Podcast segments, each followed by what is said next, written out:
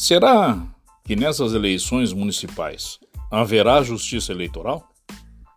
Não falo da instituição, mas sim do princípio. Explico. Prefeitos e vereadores, principalmente os primeiros, têm tomado decisões duras e antipáticas, eleitoralmente falando, com a finalidade de tentar proteger a população das cidades que governam contra a propagação desenfreada do coronavírus causador da Covid-19. Me refiro ao fechamento de algumas atividades comerciais, de recreação, isolamento de locais públicos de lazer, suspensão do futebol, essa suspensão, então, extremamente antipática, além de ferir interesses dos mais diversos. Além disso, na questão do atendimento ao sistema de saúde pública, onde as responsabilidades são compartilhadas entre União, estados e municípios, somente esses últimos é que recebem diretamente do povo o impacto das reclamações sobre as deficiências e vale salientar. Bem antes da pandemia, já eram enormes e agora se tornaram caóticas.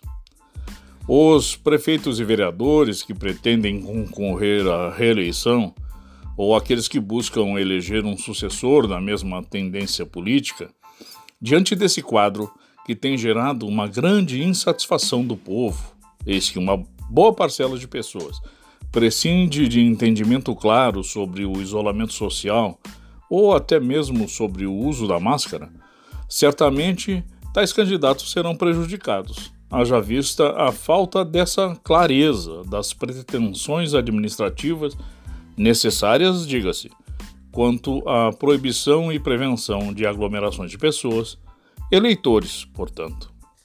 Em contrapartida, as oposições têm tido um prato cheio para se elevarem nas simpatias dos eleitores, o que, infelizmente, também tem prejudicado enormemente o trabalho legislativo dada a politização do combate à pandemia. Assim, a realização das eleições nesse ano de 2020, ainda que lá em novembro, e se Deus quiser, tenhamos já saído vitoriosos contra o vírus, será extremamente injusta, especialmente pelo ineditismo das circunstâncias que se apresentaram no início desse ano como também quanto à incerteza da própria superação do contágio, seja pela vacina, seja pelo achatamento da curva de propagação. Penso que, diante de tudo, a justiça eleitoral seria feita, sim, mediante a prorrogação dos mandatos, com eleições gerais lá em 2022. Porém, é certo que deputados estaduais e federais pretendentes ao cargo de prefeito jamais deixariam uma emenda constitucional dessa natureza ser sequer apresentada no Congresso, especialmente tendo em conta que o risco eleitoral para eles, deputados, é muito baixo em caso de não eleição para o cargo de prefeito.